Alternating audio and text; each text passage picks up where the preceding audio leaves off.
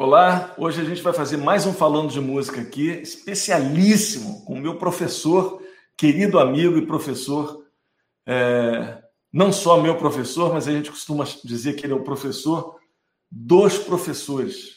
Ele é o Ian Guest, autor de livros, compositor, é, foi o precursor do ensino de, da música popular no Brasil, ele revolucionou o ensino de música popular no Brasil foi o fundador, em 1987, do Centro Young Guest de Aperfeiçoamento Musical, onde eu fui professor, dei aula lá, fui, fomos, é, ou seja, o Ian, meu patrão, meu chefe, é, e atualmente mora em, em, em, em Minas Gerais e, e, fundou lá o Sigan Tiradentes, a versão lá na cidade de Tiradentes. E foi ele que introduziu no Brasil o, o método Kodali de musicalização pelo solfejo relativo. Ian Guest é a maior autoridade no ensino de, de harmonia e de arranjo que a gente tem no Brasil. Então, com vocês, Ian Guest, sem mais delongas, esse craque que eu sou fã. Fala, Ian, tudo bom? Boa noite, meus queridos amigos que estão aí. Boa noite, estou aqui. É emocionado, aguardando o primeiro contato com vocês. Pode falar.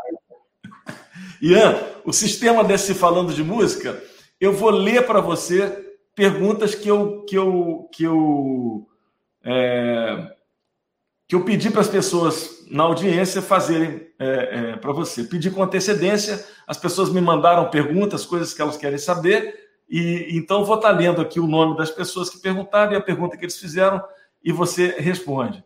Essa é, interação mas... é muito, muito, importante, essa interação, né? Porque eu vou ter o primeiro contato e ter um retorno, assim, a partir das pessoas que estão interessadas em se envolver nesse curso. Muito é. bem, à disposição. Então, é, quem quiser fazer pergunta aqui, nesse momento também pelo nosso chat, é bem-vindo e, à medida do possível, eu, eu, eu, também vou ler as perguntas que, que vão estar sendo feitas aqui é, no mesmo, nesse momento, tá bom, gente? É, mas vamos lá. Ian, o Lino, é, ele pergunta: quando você parte para o estudo de arranjo, que barreiras são quebradas como músico? Eu estou é, estudando a viabilidade da música para ser concretizada eu tenho ela na minha cabeça e tenho que pôr no papel ou então transmitir para os músicos. É, e então é tipo uma engenharia, que eu sou engenheiro e as pessoas que vão executar o projeto são os técnicos do projeto, digamos. Essa, visão é muito interessante. Eu, ouvi você já fazer uma comparação dessa e é de fato assim, né? O engenheiro que tem a noção completa do, do todo, né? Do que é. do que vai acontecer e, e, e, cada um é incumbido de fazer a sua parte da melhor forma possível, né? Então, eu que sou o intérprete daquela música que vai ser feita o arranjo. Eu que sou o intérprete e, eu, e vai passar por mim tudo que vai acontecer, que vai soar, vai passar pela minha cabeça e da minha releitura da música, digamos. Porque Bacana. a música existe em uma infinidade de versões na memória de cada um. Interessante você falar que o arranjador é o intérprete, é, porque tem aqui uma, uma pergunta do. A, a, os nomes são muito estranhos, porque os nomes na internet, você sabe que as pessoas botam o que eles chamam de nickname, então cada nome é. Esse chama Cocada de Caio. Cocada de Caio está perguntando como você define o que seria a identidade de um arranjador? Como é que um arranjador consegue definir uma assinatura, uma identidade? É, a, atitude do arranjador é se revelar. Então, aquilo que eu sou aquilo que, que eu sou mesmo, que aparenta, e eu sou aquilo que eu falo, eu sou aquilo que eu escrevo, que é aquilo que crio. Então, resumindo tudo, eu me revelo na frente de todos. Essa, então, não é procurar qualidade, mas procurar é, entrar em contato e dizer o que eu sou, né? Então, criar uma, um elo com as pessoas. que vão atuar como intérpretes e outros que vão atuar como público. Né? Mas você acha, por exemplo, vamos tentar, eu vou tentar puxar para um lado mais técnico aqui. Você acha que, por exemplo, é, vamos pegar para Klaus Orgeman, por exemplo. Né? Você pega os arranjos do Klaus Orgeman, ele tem uma cara, né? Ele usa aquele negócio de usar muitos violoncelos, né? às vezes tocando em região bem aguda. É, ele gosta de usar flauta em sol, quatro ou mais flautas em sol.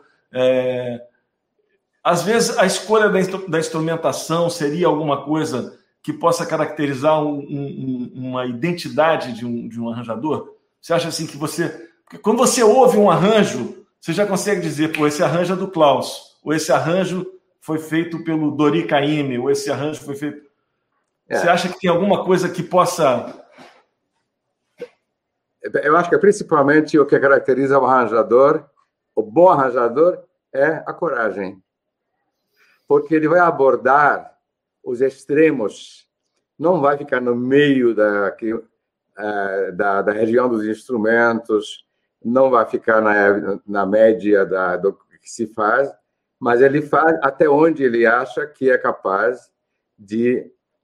É, vai, vai buscar efeitos especiais, abordando os agudos e os super graves dos instrumentos e realmente cobrando dos músicos o que eles podem fazer. Então, eu estou achando que mais é a coragem de cobrar ao músico e a música fica muito feliz de poder mostrar a capacidade.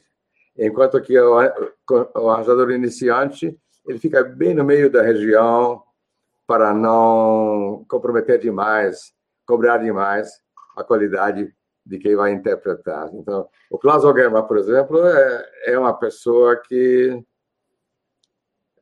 você escuta um minuto ou dois minutos dele que está tá fazendo, você sente, identifica que é ele, porque tem realmente aquela sonoridade é, totalmente pessoal que ele está imaginando o naipes, trabalhando com os naipes de uma maneira muito especial e revelando principalmente a audácia e a coragem de quase abusar, mas não abusar, mas quer dizer que na realidade você tem que ter a experiência, a vivência de saber até onde pode ir para tirar um ótimo efeito daqueles músicos que estão tocando. Né? Então, ficar beirando a, até onde ele pode avançar no domínio técnico do instrumento e na interpretação. Bacana. Tem uma pergunta aqui que não é específica nem sobre arranjo, nem sobre harmonia, nem nada. É uma coisa mais de, de cunho pessoal, quase. Uh, Léo Costa pergunta: o que mais te deixa feliz e o que mais te entristece na música brasileira atual? Bom, a música brasileira é extremamente criativa e impregnada de, de música do mundo. É... E a mais, a maior felicidade é descobrir o sotaque, a linguagem, o clima da música brasileira que se destaca das demais músicas. E o que me deixa decepcionado quando eu vejo que perde essas características e a globalização, quer dizer, que o imediatismo que você escuta a música do mundo inteiro o tempo inteiro, pode é, diminuir, apagar as características da tradição, da memória de um povo. Realmente é isso, que, no fim das contas, é o amor pela cultura brasileira que me alegra e que eu descubro e é porque foi adquirindo também esses anos todos que eu estou vivendo aqui no Brasil. Beleza. Tiago, Tiago Guitar Music, ele pergunta: como você faz um passo a passo de como harmonizar uma melodia em uma composição?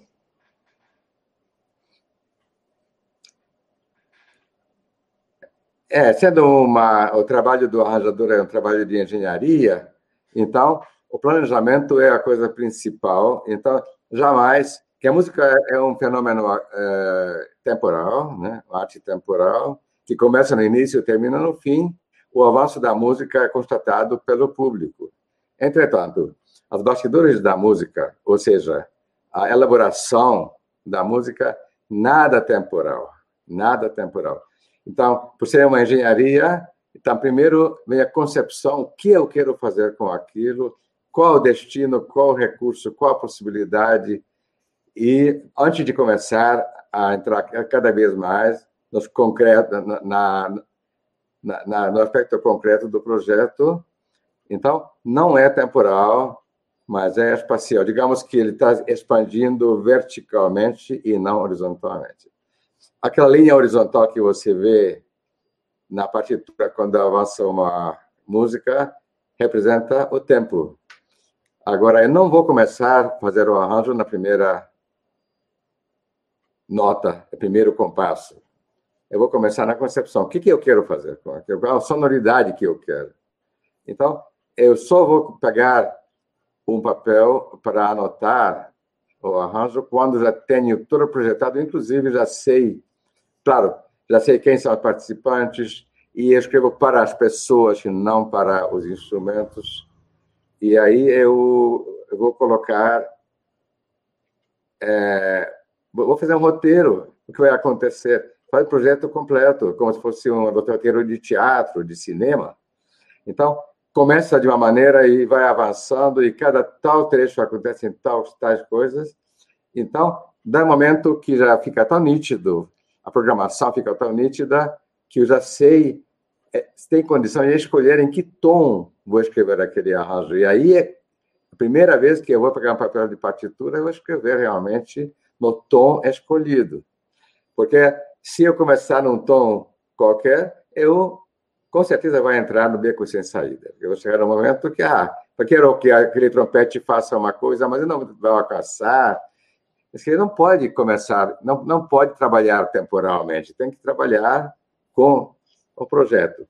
E aí mesmo, o primeiro passo será, depois de identificar o, a tonalidade da música, é vou escrever a melodia de cabo a rabo, do início ao fim, sem ritornelo nenhum, porque cada vez vai acontecer uma coisa diferente. E vou, vou escrever somente a melodia, mas a melodia no tom definitivo já, e vou anotar em cada trecho o que vai acontecer. Então, e aí vou preenchendo. Depois que escrever a melodia, aí vou ter um lugar, vai ter um contracanto, vai ter um bloco vai ter um contracanto em bloco. Então, eu vou anotar as ideias, mas antes de elaborar, mas de qualquer maneira, já tenho a melodia na toda a extensão, inclusive já tenho a divisão já contagiada, a divisão rítmica contagiada pela levada da, da música e as cifras, aquelas cifras que eu aceito, eu que vou aprovar a harmonia e vou interferir na harmonia também. Isso é depois que eu vou começar. Então, não faço tempo é, na ordem cronológica, mas faço na hora o que me ocorre primeiro. O que é mais fácil agora se oferece um contracanto, se oferece um contra... mas eu já tinha o plano feito. É isso. Então, Ian, Ian é, deixa eu entender aqui um negócio. É, quando você anota a melodia da música pela primeira vez, você anota sem a cifra sem a, sem a indicação harmônica, ou com? Com, sem dúvida. Porque, para mim, a proposta da música, o esqueleto da música é a melodia cifrada. Então, quando anoto a melodia, anoto com todos os detalhes, inclusive já contagiado pela levada, pelo samba, pelo swing, pelo funk.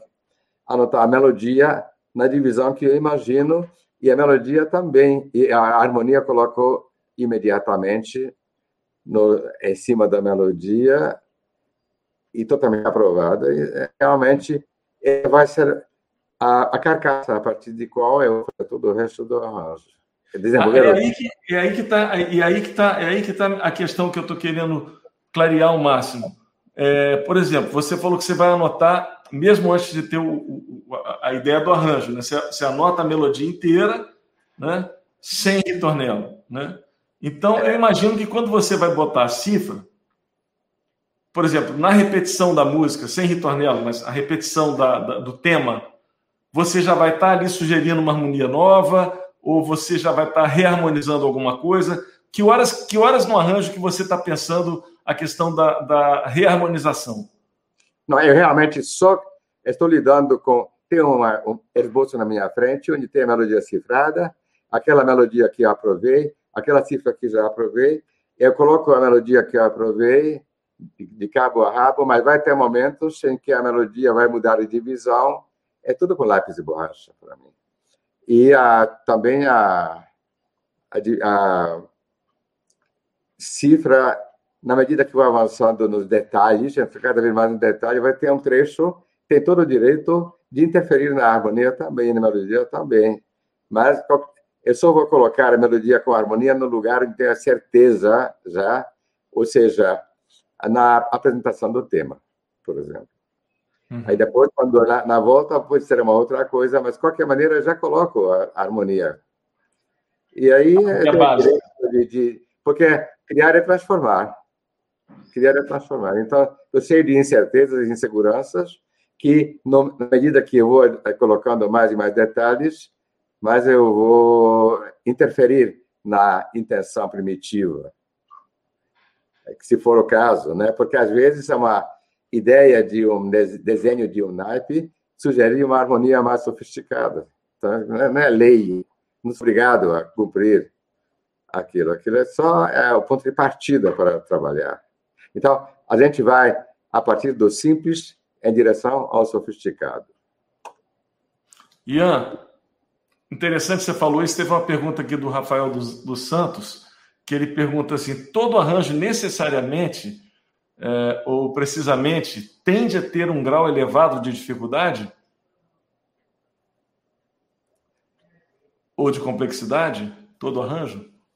Realmente é quando pego a, a, ao meu lado, fazendo aquele roteiro, primeiro roteiro, eu sei exatamente. Primeiro, eu conheço muito bem a música, eu gosto daquela música, sei para quem é destinado, qual é a proposta daquele arranjo, e eu conheço aproximadamente o nível de musicalidade e de, de, de musical, musical, musical das, dos intérpretes, porque eu que é para as pessoas que vão tocar, de preferência, isso quando é possível. Então, eu não tenho nenhuma. Jamais a complexidade é predeterminada. A complexidade é decorrência e não é planejada. Muitas vezes, um, às vezes um arranjo simples ele, tem, ele consegue ir direto ao coração, né? Sem muita. Eu acho que é, é, às, às, vezes você pega um, uma coisa linda, um, um, contracanto, né? Já basta para fazer uma é, já basta para fazer uma, um efeito incrível, né? Sem grandes coisas, né? Aqueles arranjos é, da bossa nova eram um, um, os próprios arranjos da bossa nova, às vezes do Jobim, né, eram um pouco minimalistas em algumas coisas. Às vezes tem um trombone fazendo um detalhe, né, uma linha de segunda, né, segunda melodia, um, aí depois entram umas cordas, tal. Realmente, é, uma música quando é bem arranjada, a própria música inclusive o seu arranjo, dá a impressão de quem está assistindo que a coisa sempre existiu. Não parece que tá, ninguém está inventando nada. Na realidade, a criação é para carona com a música e não dá carona. Então, realmente, a simplicidade é encantadora. E a simplicidade, tudo que é muito, que é bonito, pode observar, tudo tem a marca da simplicidade e a marca de que é uma coisa que, se não existisse, teria que ser inventada. Então, momento nenhum, eu vou colocar uma cobrança virtuosística em cima de uma ideia como se fosse uma camisa de força, que eu quero praticar alguma coisa, alguma técnica, jamais. Que ela nasce, que a música está fazendo isso comigo, e eu estou fazendo nada mais do que uma comunhão com a música. Que, como seria se eu fosse tocar isso no piano? Que como seria, como que eu imagino aquilo na minha cabeça? sem pôr nem tirar, né? E não tu pega, tu pega carona com que a música oferece. E é isso que é a grande questão. E o Tom Jobim, por exemplo, um grande exemplo, é a simplicidade é emocionante. E você, qualquer nota e qualquer acorde, se você mudasse um milímetro, já não estaria certo. Igual Johann Sebastian Bach. Dificilmente você poderia dizer, não, essa nota tem que ser outra nota. Milton Nascimento. Pegar músicas mais.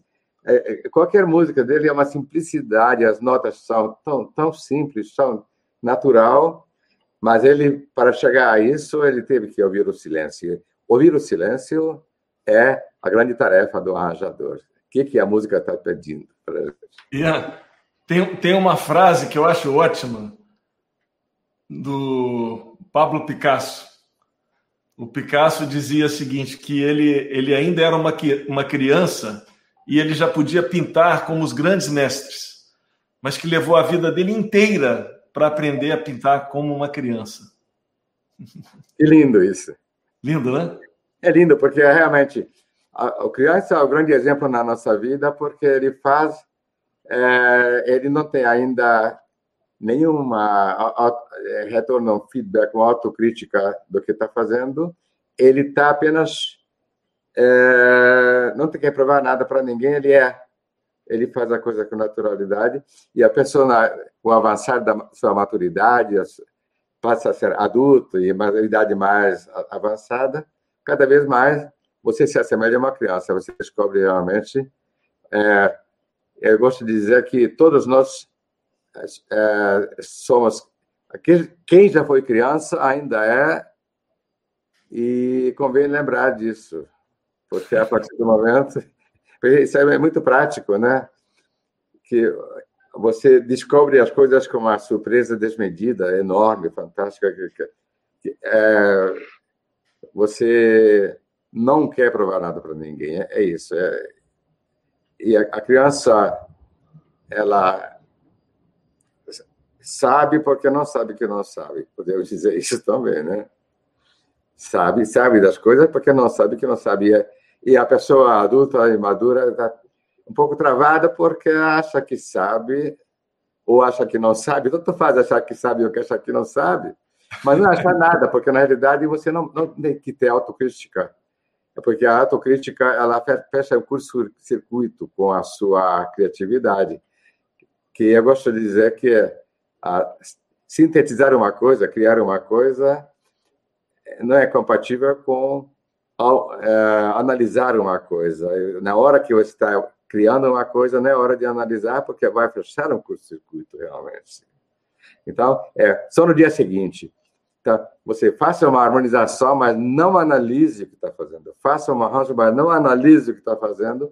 Analise no dia seguinte, toma um copo de água, toma um cafezinho, vai dar uma volta, e depois, com a cabeça...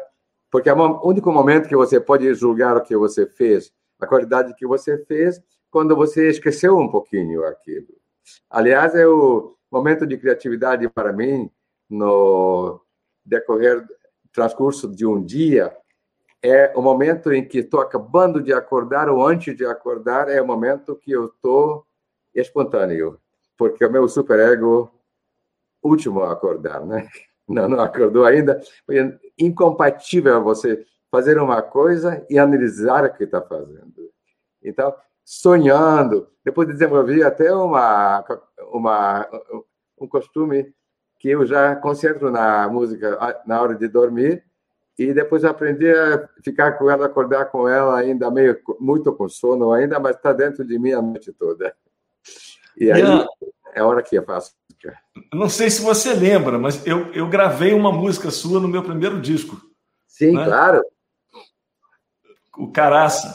É, é, é o Caraça. E, e, o arranjo do Caraça que eu fiz é, para violão, eu fiz, eu é, fiz um arranjo que foi violão, baixo, última flauta, per é. percussão, basicamente. Mas o violão foi um violão onde eu fiz a melodia e a harmonia, né? Eu fiz muita coisa. E, e, eu lembro que eu estava trabalhando na música, trabalhando, trabalhando, peguei a partitura, você me deu a partitura, eu fiquei, li a, a melodia toda, toquei harmonia, cantei a, a, melodia enquanto eu tocava a harmonia. e, e, ainda não tinha achado uma forma de fazer isso no violão de uma forma fluente. E, e eu lembro que eu estava cansado, eu falei, ah, vou dormir amanhã, eu, eu vejo isso. É, e, e de repente à noite eu, eu, eu acordei, eu estava sonhando com o um arranjo no violão. Cara, eu acordei, eu peguei é. o violão, peguei o violão, toquei o que eu estava sonhando. Foi muito louco isso. E aí eu escrevi para não esquecer. Então, assim, o arranjo me veio no sonho, cara. Foi louco isso.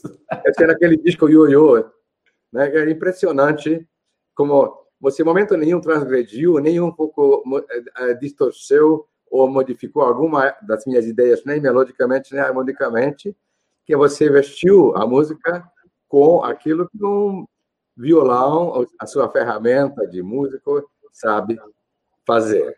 É.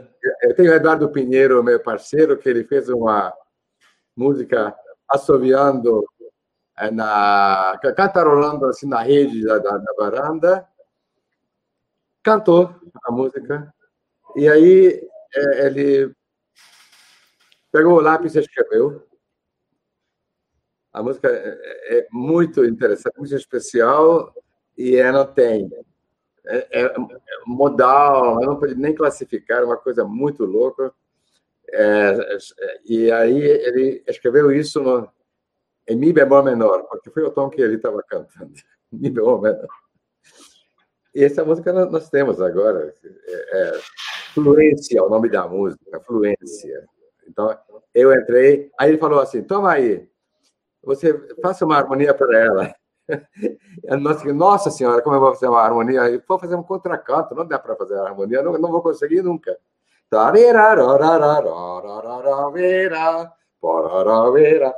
Aí eu tentei fazer contracanto, não consegui fazer. Aí digo, não, eu vou fazer a última último acorde da música, eu sei que Mi bemol menor, eu toquei aquele acorde. Então, o que vem antes? Antes vem a preparação. O que vem antes disso? A preparação daquilo. Então, fui trás para frente. Então, eu cheguei à conclusão que a gente sabe o que aconteceu, mas não sabe o que vai acontecer. Então, eu fiz a harmonia inteira, inteira, de trás para frente. Olha que bacana. E aí, no final, quando eu terminei de fazer, Aí, na ordem cronológica mesmo, eu fui avançando cronologicamente, porque fui conduzindo essa harmonia e inventei as inversões e as posições desses acordes, mas agora estão aí mesmo e ficou incrível. Nem, não acredito. E o Eduardo Pinheiro também não acreditou. Como é que... Ah, mas que coisa incrível! Realmente ficou incrível aquilo. Mas realmente, é a moral da história. É, a gente sabe o que aconteceu, é a pista para ver o que fazer é saber de onde vem. E, se for necessário, você volta um pedaço, né? Volta. E foi voltando, voltando, voltando, e sempre fazia sentido voltando. Para frente, é, não, não tenho a menor ideia por a próximo segundo que vai acontecer. Né? Isso é o caso da criação, da composição. Já no arranjo não é bem assim, né? Aí é uma engenharia que a música já existe, né? Mas quando a música não existe, você está completamente sem pai nem mãe, você tem que fazer alguma inventar alguma coisa, um, um processo. Gostei muito de fazer isso. Chama corrente, chama fluência é o nome da música. Bacana, mas eu quero ouvir isso. O Ian, o Ader Santos está perguntando aqui um negócio, ainda agora voltando lá para o assunto da composição, do arranjo. É, quando você pensa na estrutura lá do arranjo, ele pergunta se você ali também já prevê se você vai fazer alguma modulação. Ah, é muito interessante isso, porque a única coisa que eu não estou prevendo mesmo é a introdução e o final. Agora, no corpo da música, sem dúvida nenhuma, eu sei, eu tenho que descobrir onde eu quero mudar, modular. Se eu quero modular e se eu quero aonde eu quero modular, e eu vou do subjetivo para objetivo depois. Eu não vou realizar essa modulação, mas eu sei de qual tonalidade vou para qual tonalidade, qual é o ponto exato, e se eu vou preparar ou não preparar, eu já sei. Eu estou prevendo isso e estou prevendo também, na realidade, eu estou prevendo interlúdios também, agora, de repente, pequenas passagens que não faz parte da música, é uma ponte de uma parte para outra. Eu estou prevendo isso e possivelmente a introdução vai utilizar alguma dessas, alguns desses elementos. Mas é necessário, absolutamente necessário, saber onde vou modular e para qual lugar vou modular. Para mim, pelo menos, é necessário.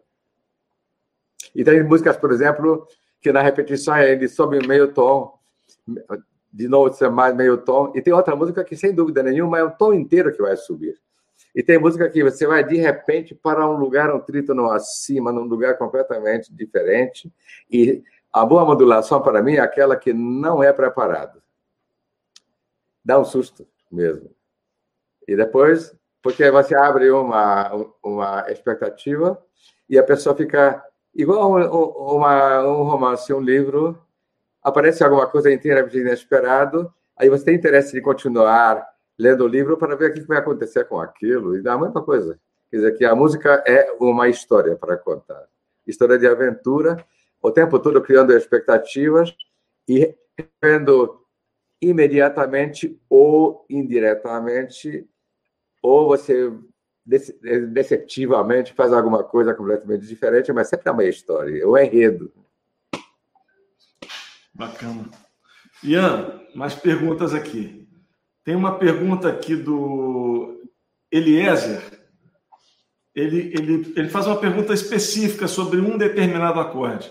Ele pergunta assim: é, qual é a função ou o que é aquele acorde si bemol diminuto na música Wave, quando a música está em Ré maior? Ah! Para depois cair lá. Essa é muito boa, si bemol diminuto, tá falando? É, o diminuto. Esse é, é quando a Ora, música faz isso aqui, né? A música está em Ré menor. A música está em Ré maior. Pode. Pode.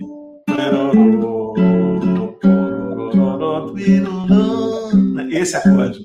Tá.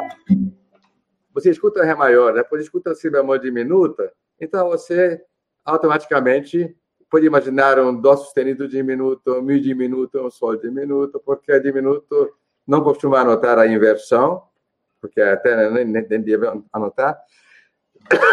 Mas a intenção de si bemol diminuta no tom de Ré, pelo menos cria a expectativa de ser um dó sustenido diminuto para poder cair no Ré, mas ele não cai no Ré. Mas não cair no Ré é mais justamente aquela situação que você espera, vai para um lugar, mas vai para outro. Mas eu gosto de ouvir aquele si bemol diminuto como, se, como realmente o sétimo grau diminuto no tom de Ré. Depois ele vai para outro lugar, que justamente o que é, acontece, o Tom Jobim gosta muito disso, que vai para um lugar é, é, geralmente relativo, antirrelativo, que está preparado, vai para outro lugar, e aí cria novas expectativas, uma série de novas expectativas. Mas, realmente, essa dúvida é, é bem, bem, bem, bem comum, acontece mesmo. E a gente. É.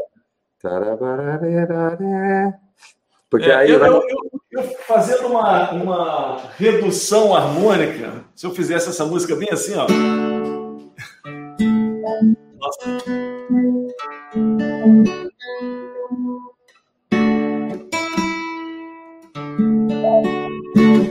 Pode. Porque a música é aqui, né?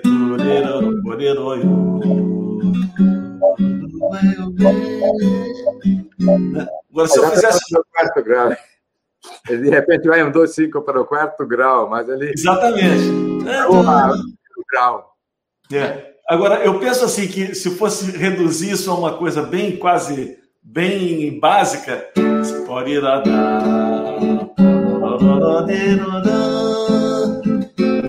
Eu acho que seria a dominante, né? Como você ah, fala, o, o, dó sustenido diminuto é a dominante do ré, né? Está preparando né, para o ré. Só que faz é preparo, faz o, como se fosse o Lá 7, depois Lá menor, Ré 7 indo para o Sol, né? É, exatamente. é, a gente, é, para entender a intenção, a análise de um acorde sempre é a intenção dele, não o que ele realmente tinha notado. Porque a, é. a notação da cifra é voltada para o intérprete e não para o estudante que vai analisar a harmonia. Então, quem estuda a harmonia tem que se virar, porque realmente é, tem 30% das cifras anotadas tem cara de ser uma coisa e é outra. Então, aí você tem que ver aquela tá substituindo qual seria a intenção daquele acorde. Aí falou intenção. E eu gosto até de colocar né, colchetes verticais a intenção daquele acorde que vou analisar para justificar por que, que eu chamei 5 do 4 aquele acorde. Porque tem a cara de ser uma outra coisa. E é, o dominante, por exemplo, é o, o traiçoeiro, a, a função dominante, porque existem que acorde que tem? Qual é a estrutura de acorde que tem o, o, o trítono que prepara? O diminuto, o meio diminuto, o dominante mesmo e acorde menor com sexta. É. Tem o diminuto. Então, é perigosíssimo, porque a menor com sexta é somente autêntica quando está no primeiro ou no quarto grau. Qualquer outro lugar ele, tem, ele disfarça um dominante ou uma outra coisa, né? Então, ou é um, um meio de minuto, né? Ou disfarça é, então, um meio de minuto. Exatamente. Então, na realidade, é um baile de máscaras. Né? É a progressão harmônica, realmente. E quanto mais máscaras, máscaras mais interessante é, né? Eu, eu gosto de chamar isso de, de, de cifra aparente. Parece, mas ah, não é. Tem cara de ser uma coisa, mas é. Pois exatamente. Tem cara de ser uma coisa, mas não é. É, Ian, o, o Daniel Sebi de Carvalho fez vários comentários bacanas aqui e, e falou da, da, da está fazendo aqui, chamando atenção ao, ao, ao, seu documentário O Imperfeccionista, para as pessoas assistirem e tal, muito legal. E ele falou também da, da, da, que você que ele já viu você em aula falando que, que existem algumas escalas que são o Nelson Faria e das, da progressão da progressão que é a progressão eu gosto lá eu acho que é aquela progressão de dominantes estendidos. Eu lembro que eu vi isso numa aula com você e aí eu falei Ian nossa aquela aquela aula foi é, realmente é, é, emblemática, porque aí eu falei assim, pois é, você uma série, ou vai descer uma quinta para resolver, ou subir o meio tom, ou descer meio tom. Aí o Nelson chegou e falou, não, olha só, o que você acha disso aqui? Aí aconteceu, você desce, subiu um tom, desceu um tom, não me lembro. Eu fiz assim, aí, ó.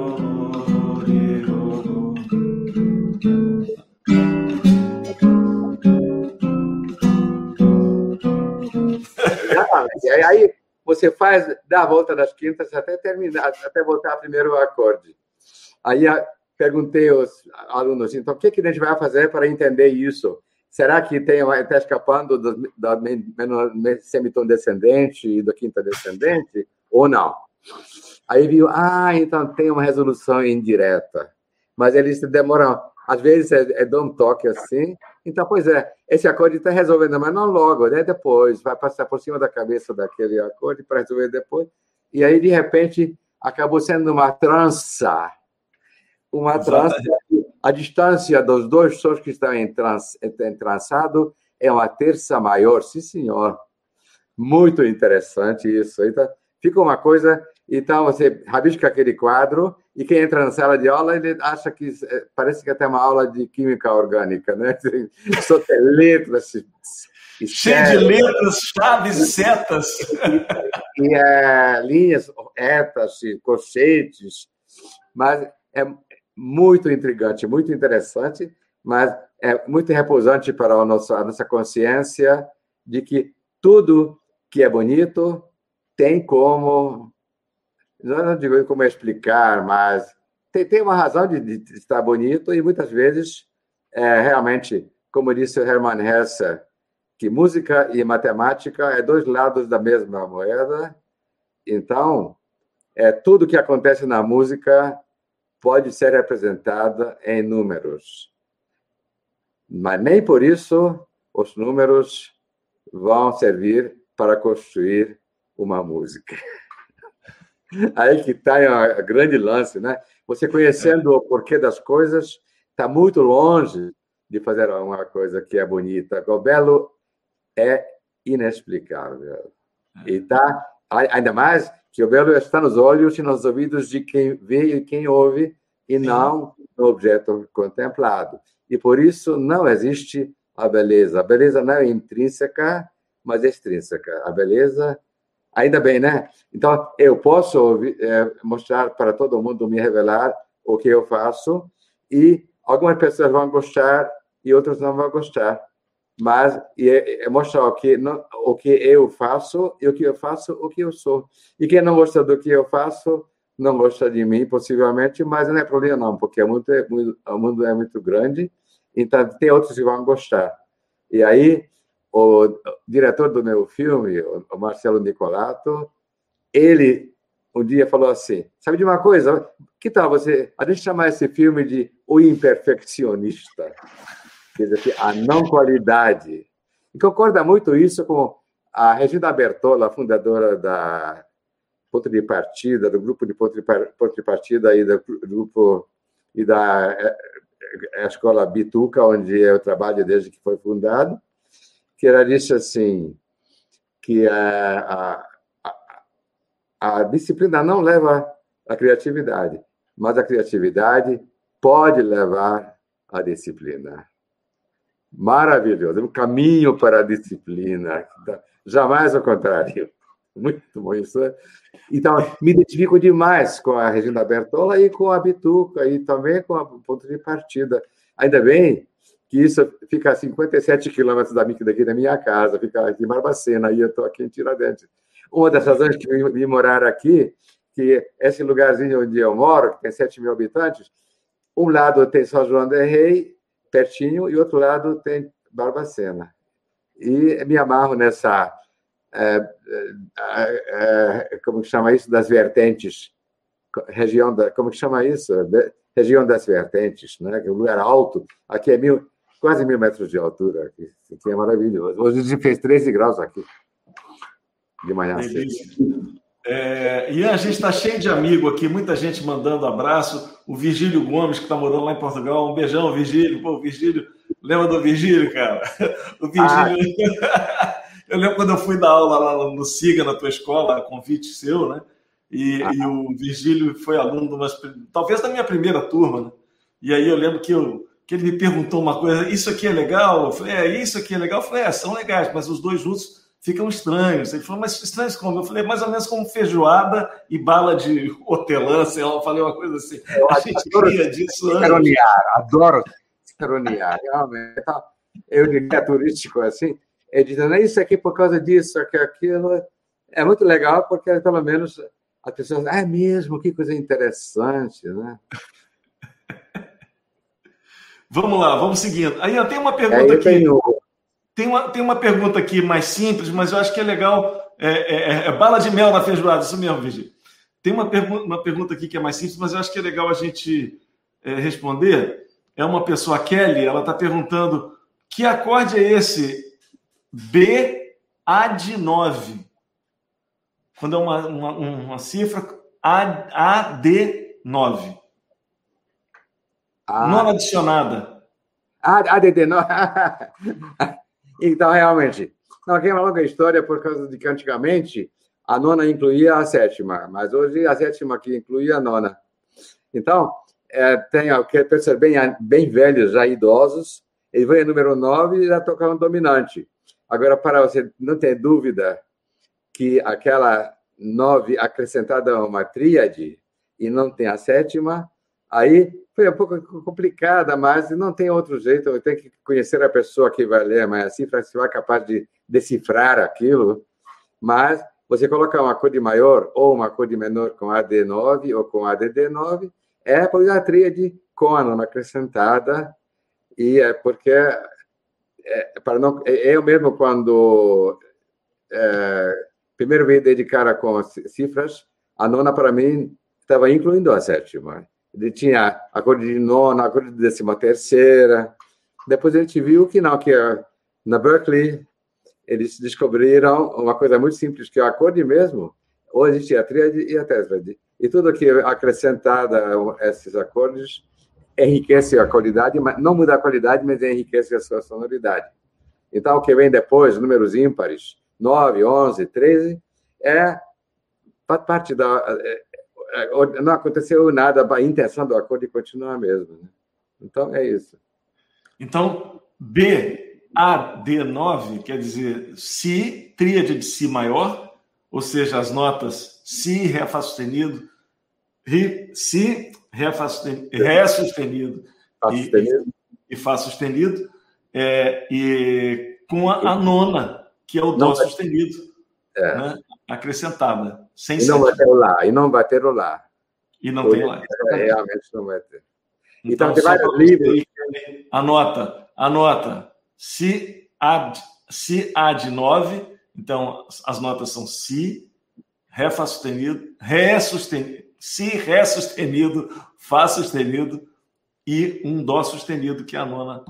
É. Aliás, peraí, por falar nisso, é, cabe dizer agora, nesse momento, cabe observar que a tríade maior e o menor pode ser enriquecido de duas maneiras sem virar tétrade ou acrescentar uma segunda acima da nota fundamental, como vai ser a famosa nona que a gente falou, ou acrescentar uma segunda maior acima de sexta. Então, nenhum desses dois são tétrades. Isso é muito interessante. São tríades enriquecidas com a nota acrescentada. Mas a gente não fala de D6, porque a, a sexta já é, aparece na notação tradicionalmente, a código sexta.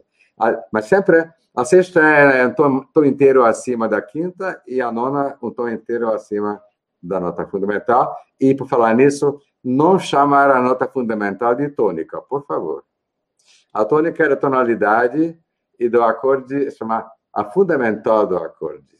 Todo mundo fala, acorde não tem tônica. Tônica é a tonalidade que tem tônica. Exatamente. Boa, boa, boa Ian. É...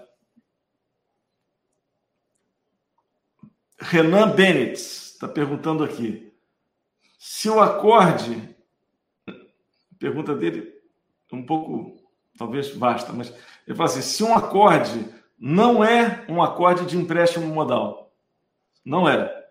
Quais outras possibilidades de, de, de explicar o surgimento de um acorde. Quer dizer, eu, acredito que ele, que ele quer dizer um acorde que não é diatônico, né? É, é. E também não é de empréstimo modal. Então, qual é a constelação é, da linguagem harmônica de uma, de uma tonalidade determinada, X? Então, que acordes fazem parte disso? Então, os acordes que não fazem parte provoca modulação e já tem outra história, né? Mas agora, quem faz parte são os acordes diatônicos, os não diatônicos, que podem ser emprestados do seu homônimo menor ou maior, e pode ser acordes que preparam cada um dos graus, e cada um grau pode ser preparado pela dominante, pelo sub-5 e pelo diminuto. Então, é isso. E, no final de contas, e tem acordes de diminutos de passagem, de minutos de aproximação também. Então, no fim das contas, uma vez, alguém, um professor, falou assim: Ah, peraí, tem um acorde que a gente não foi abordado. Que acorde é essa? Ah, é, você tem o em Dó maior tem o Fá sustenido menor com sétima e quinta diminuta. É uma acorde muito. Pô, é realmente de passagem também. Então, tudo ele, pode ser, ele pode ser duas coisas, ele pode ser várias coisas, né, Ian? Ah, ele pode ser o 2 do 3, o 2 do terceiro, né? É. O 2 cadencial. Ele pode ser uma inversão do, do, do quinto do quinto. É, o quinto do quinto com nona e terça no baixo. Né? É claro, sem dúvida. Ele tem, tem, várias coisas que ele pode ser. É, agora, pergunta, é, e quando você é, coloca um acorde que a sua escala, o seu domínio não faz parte a nota da melodia, de que se trata? A melodia tem uma nota X e esse acorde é totalmente estranho. De que se trata? É muito simples. É o acorde errado. Né? muito difícil. Porque realmente. É, é muito boa. Tem uma relação entre a melodia e a harmonia. E ali é um capítulo isso, que é muito importante, né? Porque tem que observar realmente é, cada nota que cada coisa que você coloca para fazer parte da constelação daquela nota melódica, que é a melodia que manda. E a melodia é a soberana da música. E a harmonia nada mais é do que o complemento. Porque a, a música mesmo, do ponto de vista musical, só feita de melodia e ritmo. E a harmonia nada mais é do que uma, um leito por onde passa toda essa composição da melodia com ritmo, né? Então, o leito consta de ritmo e de harmonia, de, de harmonia, mas a melodia é soberana. Tanto assim que se eu tocar uma melodia ou cantar uma melodia, todo mundo sente as mas se eu tocar uma harmonia é, sem a melodia, nem a palma vai descobrir que, a, que melodia que lhe acompanha.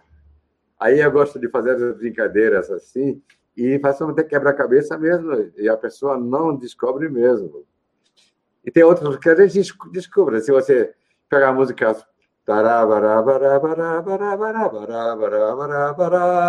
Aí todo mundo sabe. Inclusive, esse tipo de música até injetar autoestima na pessoa que diz que não sabe harmonizar. Coloca uma harmonia, não tem outra. Tem na hora, né? Parabéns para você. Tchau. Atirei o pau no gato. Não, mas aí não, mas realmente essa do Chico Buarque é bem interessante, é, sugestiva. É, é totalmente efetiva. A, melo, a melodia faz, define a harmonia inteira, o tempo inteiro. É, mas eu tive um aluno que veio de Campinas, Unicamp, num, nos festivais, ele reharmonizou, imagina vocês, o Giant Steps. Eu digo, que roubada isso, não acredito. E eu olhei, estava bom. Os acordes, ele usou tudo esses quatro. Tudo foi esses quatro. Muito interessante. E outra coisa Legal. interessante, outra coisa interessante é improvisar na escala pentatônica, porque pela ausência do trítono na escala pentatônica, tem, garantidamente essa improvisação não vai ser óbvia, mas vai ser muito trabalhosa. É uma ciência. Você é. tem que realmente entrar no mundo da o que, que é pentatônica faz relação com a música tonal, porque a música é tonal e você evita. Exemplo mais é, óbvio, é, mais típico mesmo disso evitar o trítono é o sub 5. Sem o trítono, você botar a ose aumentada e usar a sexta e a nona. Só tirar aquela outra nota óbvio tri, eh, da preparação é o trítono. Você tirar uma das duas notas e aí fica não óbvio, fica maravilhoso, né? É. Agora é uma dedicação que a gente tem que ter muito tempo para se dedicar. É muito sensível a isso, né? A não óbvio. Ian, tem outros, tem muitos amigos nossos aqui. Está sendo um barato fazer essa live, porque está encontrando as pessoas. O Ricardo Gili está aqui. É, ah, legal.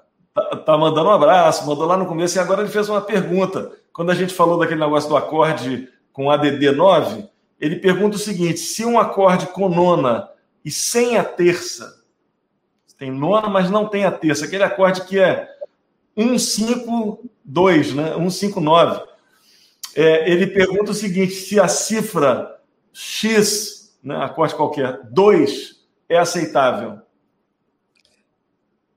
É o seguinte, eu acho que a gente não deve. É, a cifra é lida por, por pianista, por violonista, por todos os instrumentos de harmonia. De, então, você, a pior coisa que eu acho, você colocar no third, sem a terça, não tocar a coisa sem a terça, mas se eu tocar um dó com sétima maior e não quero a terça, então vou botar um sol maior com dó no baixo. Tão simples. Aí é uma coisa de modal. Deixa eu entender uma, coisa. Esse acorde aqui, ó, esse aqui é um acorde muito comum de se fazer, ó. Tá vendo? É 1, 5, 1, 9, 5. Tem música que, que não, realmente, mas é, é, realmente aí não quero que use a terça. Aí vou escrever o acorde por extenso, quando é possível, né? Ou então até que realmente dizer que não usa a terça. Tem, tem que dar um jeito, né? E se comunicar com a pessoa. Esse acorde é chato. Tem gente que chama de SUS 2. Não, não jamais. Porque você, não, de Deus, não deve inventar moda porque qualquer, qualquer leitura pode ser na literatura, língua falada ou de música, baseado no reflexo. E se você botar a pessoa na hora de ler o que você escreveu para pensar, para deduzir, para raciocinar, aí a pessoa vai engasgar. Não deve inventar moda.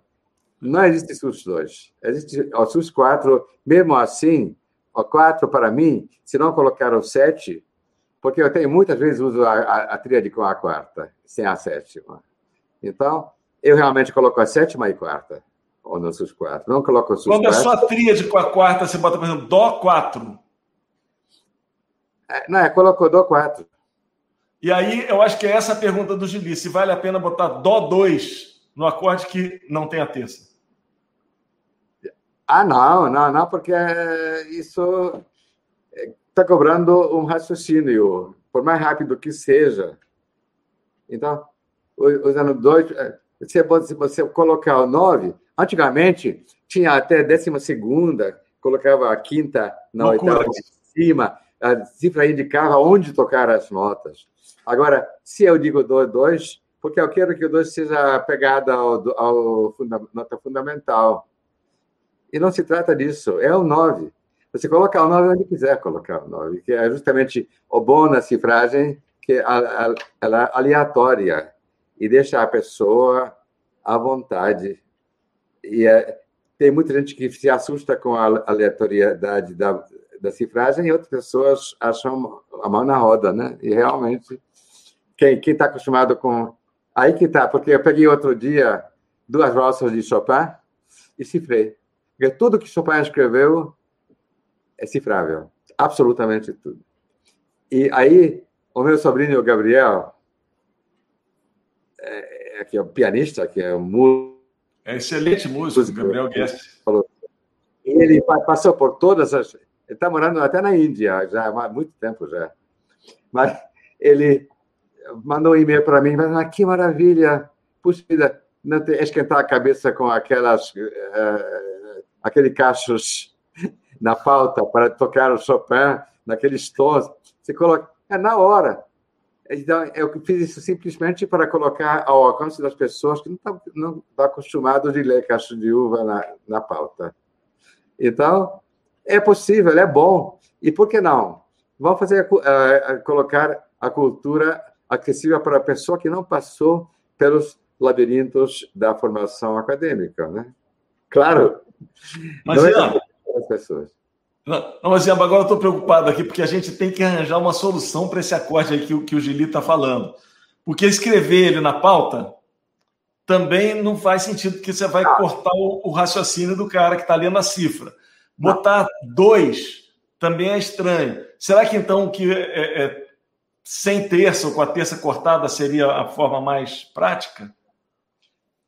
Ah, porque você está com a tríade, mas não queira a terça, queira o dois no lugar do três. Ah, é, é, eu, quero, eu quero essa nota, que pode ser, pode ser em qualquer altura, igual a quarta, que a quarta pode ser lá na segunda oitava, mas vou chamar de quarta ah, se ela estiver substituindo a terça. Né? Eu, eu colocaria, mais explícito, eu colocaria assim, acorde um, dois e cinco. Colocaria isso. Ao lado da. Um, dois, cinco. Você sabe quem faz assim? Tá aí, vou te falar quem faz assim. Hermeto Pascoal. Já viu a cifragem claro. Hermeto? É o Hermeto ele faz assim, Gili, só para você, não sei se você já viu. Com certeza o Gili é, é, é craque né? em tudo de partitura, ele sabe tudo, né? Um craque na cifragem, também um craque na, na é. cópia, genial. E, e o, o Gili, ele. É, o Gili não, o Hermeto Pascoal, com certeza o Gili conhece essas cifras do Hermeto. Por exemplo, quando esse acorde aqui que eu fiz, ele bota assim, ele bota D, C embaixo, C. Aí bota uma barra na horizontal, em cima ele escreve um. É, como é que ele escreve? É, é, é, é, um, cinco, oito, nove. Um, cinco, oito, nove. Não concordo com isso, não. Não, é uma cifra louca. Eu nunca consegui ler isso do Hermeto. Eu tive que, ah, eu tive que conversar com o Jovino, falar, Jovino, me traduz isso aqui, pelo amor de Deus. Não, mas se você escreve um, dois, cinco, aí não tem dúvida. E eu gosto muito de dialogar. Mas o Hermeto bota para o cara visualizar exatamente a, a mão direita, assim. Pim. Mas está inventando moda, porque isso não, existe. Porque ninguém está acostumado agora diz, porque a cifra diz que notas tocar, mas não diz onde tocar as notas. Exatamente. Então, pensa, mal acostumado. Mas é um fato mesmo. Tá? Você faz uma coisa que vai de encontro com a convencional, o costume, é, sempre vai dar a tarefa para a pessoa ler o que está escrevendo. E não inventar moda. Isso que é isso. E eu adoro. É que, na verdade, a notação musical é como um mapa. Você olha um mapa, você não tem dúvida do que a mapa está representando. Você olha a mapa, o mapa da, da partitura é mapa da partitura, você sabe exatamente o que vai acontecer. Exatamente. Então, eu acho é, desafiador, é o maior é, desafio mesmo você saber escrever com simplicidade. Eu mesmo, há anos e anos, sempre esquento a cabeça com isso de como é que essa pessoa que vai ler aí, que não conhece a minha intenção, como que ele vai ter menos trabalho possível para ler aquilo. Então, eu estou me dando muito bem com isso, que eu gosto muito de é, me transpor no lugar da pessoa que vai ler. Então, aí é, eu já há anos e anos não me encontro numa situação em que o músico vai perguntar o que, que você queria dizer com isso. Eu gravei o meu disco agora autoral, Aventura de Lápis e Borracha, em Matacama. Então, são cinco pessoas que estão tocando, e a gente ficou dois ou três meses ensaiando, ensaiando, ensaiando, porque não era para gravar, era só para apresentar no, no teatro, no palco, ao vivo, e acabou sendo gravado. E aí, momento nenhum, ninguém fez uma pergunta porque tivesse alguma dúvida sobre o que foi anotado. Porque é pessoal. E, fora disso, o arranjador está sendo respeitado pelo músico, porque ele diz: puxa vida, que coisa interessante. E como sabe escrever, dá um respeito isso, né? Eu me lembro quando a primeira vez que fiz um arranjo na gravadora Odeon, uma grande orquestra, tinha cordas e, e, e metais. Então, falaram para mim os, os mais os é, arranjadores experimentados, cuidado porque o cara vai te, te dar uma rasteira, ele vai tocar de propósito para ver se identifica. Aí tá, já estava com a mão na frente e outra atrás, o que, que, que vai, vai acontecer? E não deu outra coisa, aconteceu mesmo. Alguém tocou uma nota diferente. Agora, eu olhei a partitura, eu vi aquela nota era um Fá sustenido no Ré menor. Eu disse, ah, segundo sax alto. Aquilo não é um Fá sustenido, é um Fá quadro. Ah, aí acabou. Nunca mais ninguém fez nada. Pronto, você ganha, ganha a orquestra ali, naquela hora, né? É fácil, né? É só você olhar quando a nota que você ouviu fora e você Exatamente. olha na partitura, quem está tocando errado.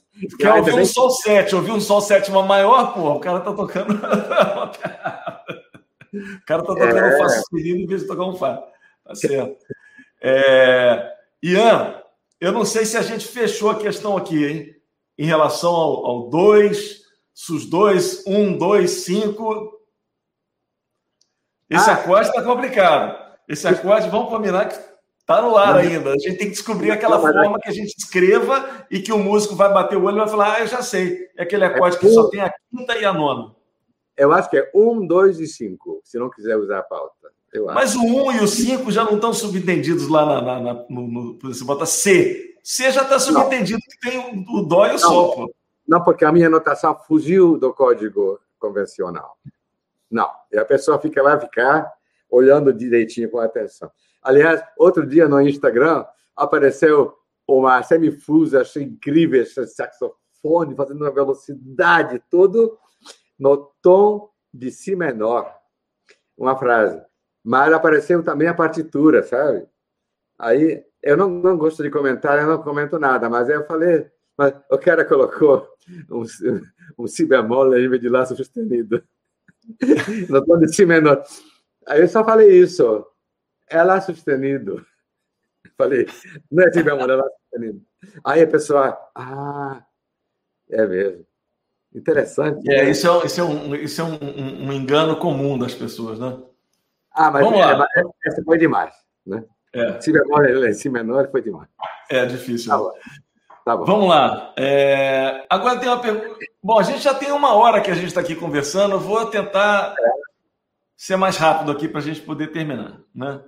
Certo. Não, mas eu tenho, eu tenho muita pergunta ainda para você. O pessoal vai ficar então, bravo. Rápido. Pergunta aí, responde rápido. Vamos lá. eu vou, vou, vou aqui. É...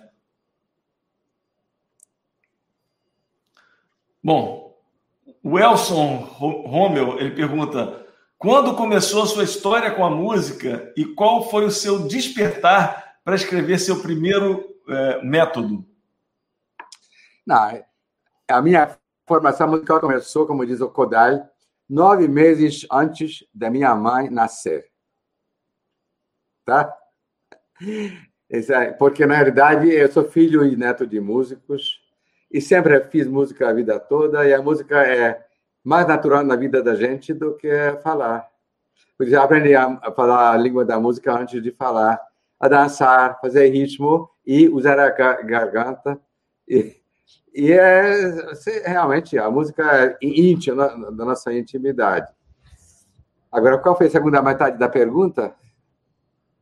É, o seu despertar para escrever o seu primeiro método, o seu primeiro livro de. Ah, não, aquilo eu nunca. Não, esse momento nenhum aconteceu que eu despertei para escrever um método. Acontecia que eu buscava, preparava cada aula, cada aula, cada aula, algumas aquelas famosas apostilas escritas com lápis, aliás, o meu lápis, tudo é feito com lápis. Depois é digitalizado por outras pessoas.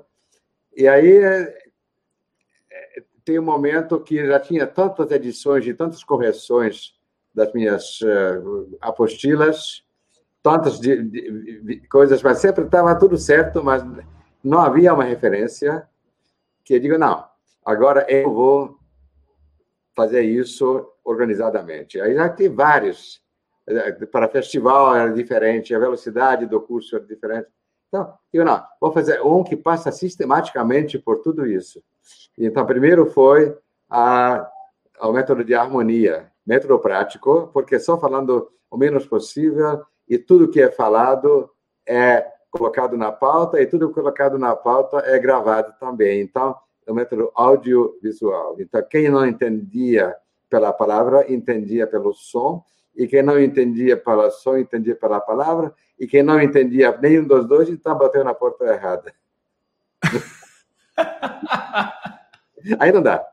Então, por isso, os meus livros de arranjo e de harmonia são acompanhados de fonograma. Então, o CD vem, vem acompanhando e tudo que é, aparece na pauta aparece gravado também. Tá. Ian, vou, vou fazer agora, vou, vou te cortar para fazer pergunta, vou fazer mais, fazer ah, mais umas três, mais umas três perguntas aí. Vai, foi, né? Ping-pong, ping vai. Ping-pong. É, o Vitor Carrielo mandou uma pergunta ótima aqui.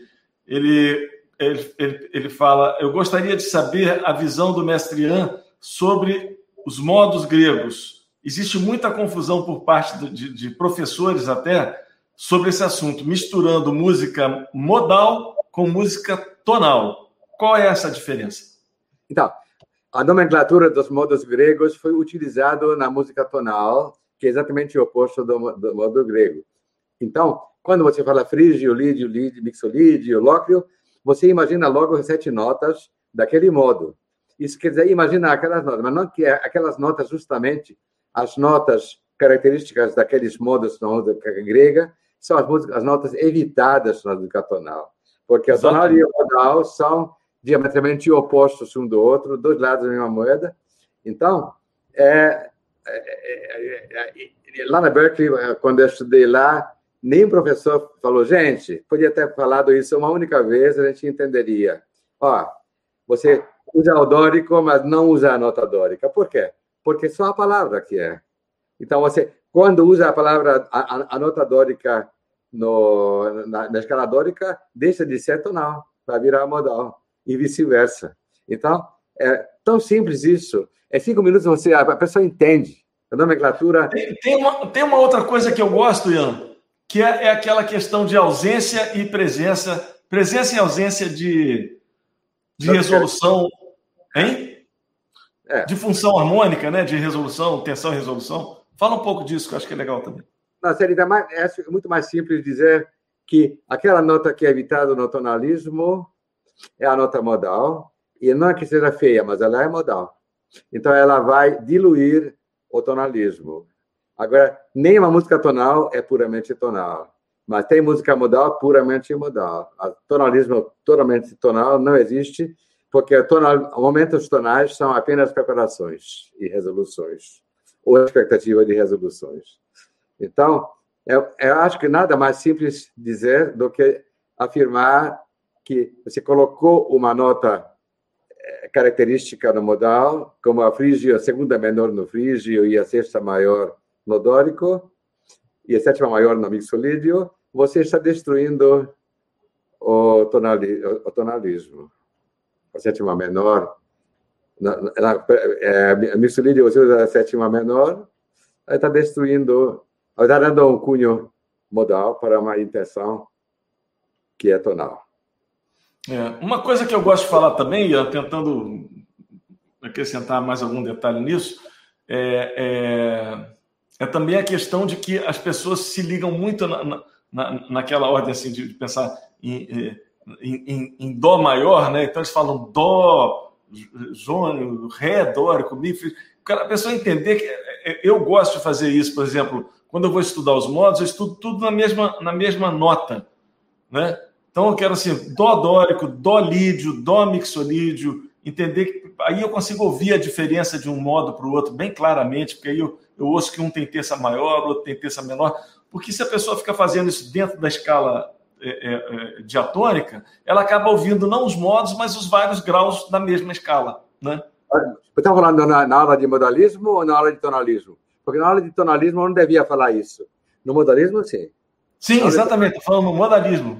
Exatamente. Não, aí sim, aí você canta os modos. Exatamente. E não os relativos, os homônicos. Né? Exatamente. Assim, entender que, entender que, o, que, o, que o modo ele é o, é o primeiro, como se fosse o primeiro grau dele mesmo. Ele não é o segundo de ninguém, não é o quarto de ninguém. Ele é o primeiro dele. Aí, isso, quando o assunto é modalismo, aí tem que falar de samar e cantar no modo. A tonalismo não devia abordar dessa maneira, porque lá é só ajudando raciocínio. Mas eu gostaria de aproveitar o momento dizer uma coisa que fico muito irritado. Eu fico muito irritado. Não sei por que entrou no Brasil uma expressão que é campo harmônico. Eu não sei que raio é esse campo harmônico, porque existem várias. Porque campo harmônico de quê? Da tonalidade ou do acorde? Então já começa por aí. Por que campo harmônico? Se é, americano chamou de chord scales, a escala de acorde que é muito bem explicado, né? Então, são, que notas são? Aquelas notas que soam bem com o acorde, né? Eu posso chamar isso de campo harmônico. Campo harmônico também podia ser todas as notas disponíveis é, numa tonalidade, mas não são as notas, não, mas são os acordes que são disponíveis. As notas são todas disponíveis, porque eu não é. descobri não mais do que 35 acordes é, num determinado, em qualquer tonalidade, Aí não tem mais do que isso, não. Só vezes 12, porque vai em todos os tons, vai transportar. Mas você pensa em Ré menor, Fá menor, não. Você pensa no grau, é, é, no, no, grau você sabe exatamente, e não chama isso de frígio, não, de ajudar, e o terceiro grau é frígio, não fala isso, não. Não fala, também não faz não sentido nenhum. Não abrir a, a, a, boca, não, pode colocar a tabela, colocar assim, e explica por que é o nome e justamente a frígia porque a nota frígia é evitada. É, é isso. Como é que pode ser frígio uma coisa que a nota frígia é evitada? É muito louco isso. esse nome, esse nome confunde tudo, eu acho. Eu acho. Mas, mas justamente a grande explicação é isso, porque a modalismo e o tonalismo são duas coisas que mutuamente estão excludentes. Totalmente. Então, é, é uma palavra muito boa, mas que você entenda de que se trata. Vamos lá. Qual é a outra?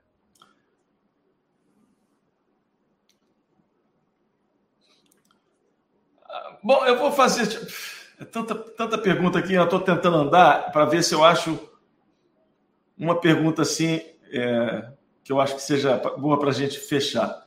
É, eu tinha visto uma pergunta aqui sobre o método Kodali. Como você foi o cara que introduziu o método Kodali no Brasil, para quem não sabe, quem introduziu esse método no Brasil foi o Ian Guest. Uma pessoa me perguntou, sobre, perguntou aqui sobre é, o método Kodály. Deixa eu ver se eu consigo achar essa pergunta aqui, que são várias aqui. É, barriga reta. Tipo a minha, assim, barriga reta é o nome da pessoa, igual a minha. Flat stomach, americano. Flat stomach. É, flat belly. É, ele, ele pergunta assim: qual é a importância é, para a percepção melódica e harmônica do estudo do método Kodály? Em primeiro lugar, Kodály, ele, a intenção dele é musicalizar o cidadão e não o músico. Então, não tem nomenclaturas, terminologias, conceitos. É cantar. E, afinal de contas, durante séculos e milênios, o do, ré, mi, fá, sol, lá, si, do, era é do, ré, mi, fá, sol, lá, si, do. Não havia ré maior, mi maior, fá maior, sol maior, lá maior. Não havia. Mas quando é, veio a preocupação de é, padronizar a afinação para a orquestra de, sinfônica não desafinar, aí foi necessário criar o ré maior, mi maior, fá maior, sol maior. Mas isso não quer dizer que o nome daquela tonalidade vai fazer com que a pessoa vai cantar o nome daquelas notas daquela tonalidade, porque isso está na consciência popular há séculos e milênios o do maior, porque a gente afinava o alaúde, afinava o órgão, afinava a sua própria voz, onde sentia cantar e tocar agradável. Então, porque Kodai não fez mais nada, só é, é, é, associando agora, associar o som de cada nota que faz parte de uma melodia, de uma escala, de um acorde, de um arpejo, de qualquer coisa, com a sua tônica. A tônica, é no caso, é um dó, é um dó móvel. Assim como você tem a percepção rítmica, quem percebe ritmo, se você não percebe a pulsação, você não percebe o ritmo. E se você não percebe a tônica, você não percebe a melodia. Aí você cria um reflexo. Do, ré, do, mi, do, fá, do, sol, do, lá. Mas em qualquer lugar a mesma coisa. Do, ré, do, mi, do, fá, do, sol, do, lá. Então, é uma genialidade que nada mais é do que voltar para o que sempre foi. Então, deixa a afinação absoluta para quem? Para o, afina... o fabricante do instrumento. Ele tem que afinar o instrumento muito bem. Ótimo isso, ótimo. Não é problema do músico, de jeito nenhum. Eu não sei de nada. Eu toco o som, ó, uma nota para mim não é música. Uma nota para mim é igual a uma letra de um alfabeto. Não tem sentido nenhum. Para mim, a melodia, a frase, o motivo, que é música, e aí tá pressupõe um apoio. Eu chamo a tônica de descanso, né? Porque geralmente a música termina na tônica. Ele não necessariamente começa na tônica, mas termina na tônica, porque ela fez a sua aventura, devaneio, tudo. Aí, cansado, chegou em casa e chegou, chegou em casa. É a tônica. E normalmente a última nota da música é a tônica. E se você escuta a nota relacionada com a tônica, chama-se função melódica, é o nome disso, melodic function. Então, aí você está ouvindo aquela nota em função de uma tonalidade. Aí sim. E a fração de segundo é, posso dizer, entre duas notas, qual é a relação. Isso sim. Agora, sim. ler a melodia por intervalo, subir uma quarta, descer uma terça, não, de jeito nenhum. Você vai na terça do tom para a sexta, para a segunda, aí vai para a nota sensível, aí sim. É bom você ter os graus no ouvido, né? os graus. Aí, só, solfejando isso acontece. E tem, a, a, a tem assim, é, solfejando uma música. É, a, música do, ré, mi, do, mi, do, mi, ré, mi, fá, fá, mi, ré, fá, do, ré, mi, do, mi, do, ré, mi, do. Por que falar lá, si, dó? Por que eu vou falar um negócio desse? Ninguém. Aí, a nomenclatura não ajuda de jeito nenhum, não, não vai ajudar. Né? Aí depois vem as nomes, os, os nomes da, dos sustenidos bemóis também, né? Aí tem ascendente, você tem Dó, di, ré, ri, mi, fá, fi, sol, si, lá, tá, ti, dó. É descendente bemol. Dó, ti, tá, lá, ló, sol, mi, má, ré, rá, dó. Então, a gente quando canta Sol, dó, ti, dó, ré, mi, ré, mi, fá, fi, sol, dó. Sol, dó, ti, ré, dó, mi, ré, fá, mi. Tem uma nota alterada, você tem o som. Então é tão, tão, tão divertido, isso tão bom. No fim, você vai cantar Vila Lobos. Mi, ri, mi, re, mi, do, mi, ti, mi, lá, mi, sol, mi, fá. Ré, di, ré, do, ré, ti, ré, lá, ré, sol, ré, fá, ré, mi. Do, ti, do, tá, do, lá, do, sol, do, fá, do, etc. Então, fica totalmente no sangue da gente. Então, você percebe a música. Perceber a música, acorde, que acorde? Não, não existe acorde. Acorde feito de notas simultâneas, de melodias simultâneas. Então, qualquer música, melodia, harmonia bonita, governada por linhas. Então, é o baixo. Então, como você vai fazer harmonizar uma música? Criar uma, uma linha de baixo bonita. E aí você tem 90% da garantida que a harmonia vai ser linda, né? Aí dá só preencher o resto das notas. E sempre, qualquer o Joy Orio, quando toca com três notas, com duas notas, você está ouvindo aquela harmonia toda. E o Sebastian Bach tem inversão a duas vozes, três vozes, ou então tem solo sonata, uma única nota. Então, viva a linearidade, viva a melodia. Então, Kodai, ele falou assim, é, é, ele fala assim, por mim, é, só aceito música que tem melodia. E você vê realmente que hoje em dia a melodia fica muito segundo plano, porque tem a realização, tem a sofisticação, os recursos, os arranjos, e a gente fica esquecendo o elemento melódico. É um perigo. Sim, né? sim. É um isso é um perigo, isso é uma armadilha, uma armadilha danada. É, e cuidado, quem não tem a harmonia bem interiorizada, assimilada, dificilmente vai fazer uma melodia bonita aí, forte. Dificilmente. Pergunta ao Tom Jobim. Pergunta, chovendo na roseira. Águas de Março. Como é que. Eu gosto muito de transfigurar, de pegar a música e tocar com. banalizar e fazer um acordes que a música destrói completamente. É. Olha que coisa mais linda. A, a música é Dó maior e você. O Águas de Março. O Águas de Março. É pau, é pedra, é luta. Não, o A garota de Ipanema, você, em Fá maior, você. Só, mi, mi, ré, só, fazer uma do maior. Como é que você faria ela? Deixa eu ver. O que, que você botaria no lugar desse sol 7? Ah, é, é, o piano está dois metros daqui.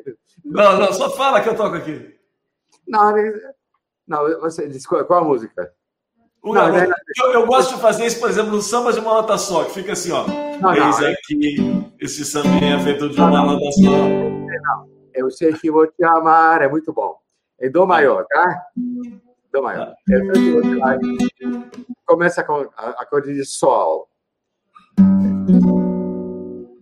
Cadê o Si? Eu sei que vou te amar. Aí tá em Dó maior. É. Então. Tá em Sol maior, desculpa. Não, você acompanha. Não, você toca em Dó maior aqui. Dó maior, toca em Dó ah, maior. Tá. Ah, é. Eu sei que vou te amar. Não, não acompanha com Sol agora. Eu sei que ama. Eu sei que vou te amar. Continua. Sois toda minha. Ré maior. A vida é uma Tararara, Dó maior de novo. Tararara, tararara, Dó maior. Tararara. Então, isso aqui é, é, é assim, ironizar a música, ironia. Eu chamo isso de desarmonizar. Desarmonizar. Não, mas agora tem pessoa, por exemplo, que faz uma coisa assim que aquela.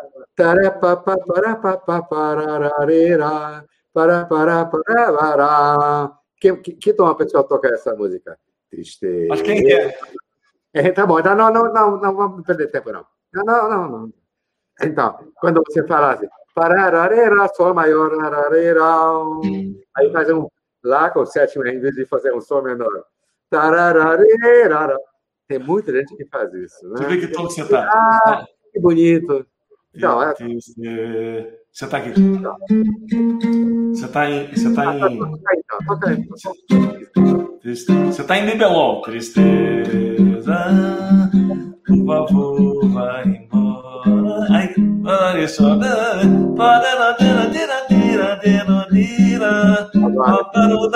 É isso. É isso. Ah, mas claro. Porque isso aqui é igual a criança quando fala ele diz uma palavra que cabe, cabe outra palavra, mas não é aquela, né? Assim. Mas você já ouviu isso na prática? Claro, Alguém tá, tá isso.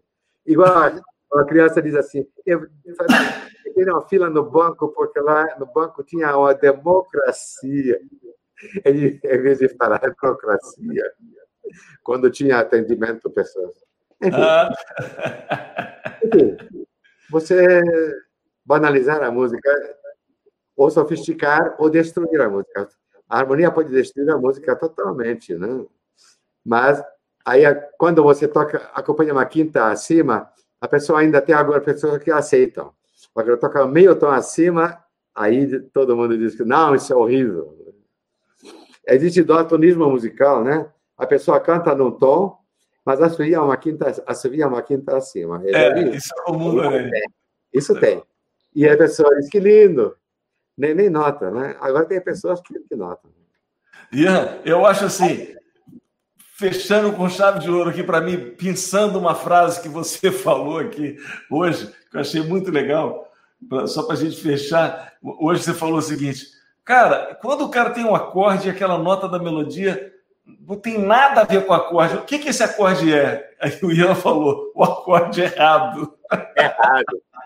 É tão simples de entender isso, né? É, é simples. Que acorde é esse? Errado. Você está tocando uma coisa, tem que achar outra. É, é. Bom demais, cara. Bom demais. Que delícia. É delícia isso. falar com você, Ian. Delícia falar com você. Uma frase que eu gosto muito: ser me ocupa bastante. Gosto dessa palavra. Ser Bom. me ocupa bastante. Desculpa, não entendi. Passar a vida, a gente passa a vida. Ser me ocupa bastante. Ah. Ser. Não, é, realmente é, é uma frase do André, aquele. Até, enfim, eu gostei tanto dessa frase que até o nome de uma música minha, porque a pessoa procura se ocupar na vida. Você ser já, já é ocupado de ser, né? É isso. É, não, me lembro de nem. A frase que eu mais gostei foi isso, é que sintetiza a essência. Você não precisa inventar ocupação, lazer.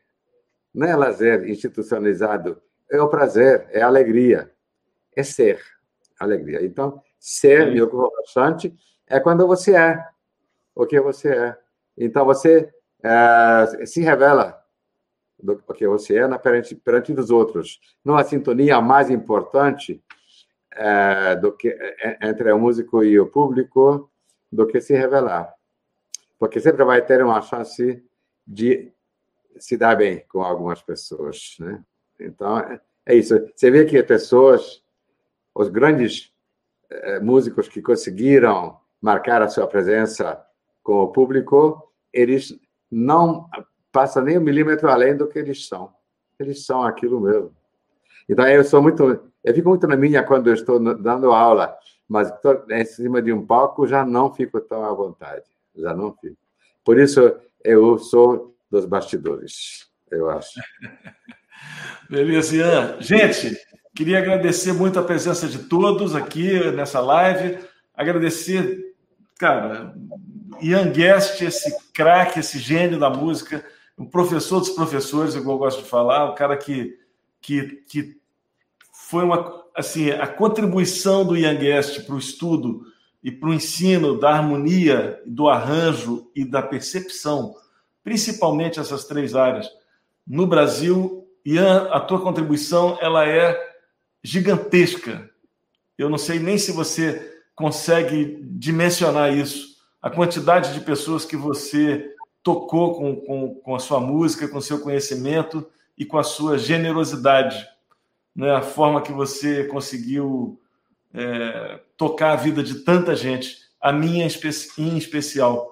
Eu, como seu aluno, como tendo depois o privilégio de, de trabalhar com você e de ser seu amigo. Então, Mas eu acrescento, acrescento ainda laboratório de criação, porque realmente essa que acrescentou no meu rol de, de propostas, porque realmente criar, toda a questão é criar, e eu estou encantado de estar na companhia de vocês, e é só posso dizer, até muito em breve que a gente vai se encontrar. E fico muito gratificado pela atenção que me dispensaram, a oportunidade de falar de coisas que estou vendo vocês que passam na cabeça de cada um um pouco. Isso, exatamente. Muita gente perguntando, Ian. Aqui o Fica Dica Premium é uma plataforma de cursos online e para quem está perguntando, a gente já pode adiantar que a gente vai ter um curso do Ian Guest de arranjo, né, Ian? Esse curso vai estar. Tá... Inclusive, a gente vai fazer, a gente vai comunicar para as pessoas, mas a gente vai fazer uma, uma, uma sala VIP para as pessoas acompanharem a gravação das aulas do Ian, que vão acontecer entre 24 e é, 24, 25, 26, 27 e 28 de, de maio. maio desse mês agora. Tá? Então fiquem ligados, que vai ser muito bom. Até breve, né? Até breve. E, daqui, e, e, o curso depois vai estar na nossa plataforma. Então é isso aí, gente. Grande abraço para todos. Ian Guest, abração, saudade de você. Estou louco para que você chegue aqui. No dia 23, você vem domingo, nós vamos comemorar seu aniversário. E na segunda-feira a gente começa as aulas. O ônibus sai às 10 da manhã de São João de Rei e passa em Tiradentes. Já, já, já sei. Aquele ônibus que eu vou pegar. Ótimo. Até, até breve. Até breve. Falou, gente. Grande abraço. Abraço a todos. Abraço. Tchau, tchau.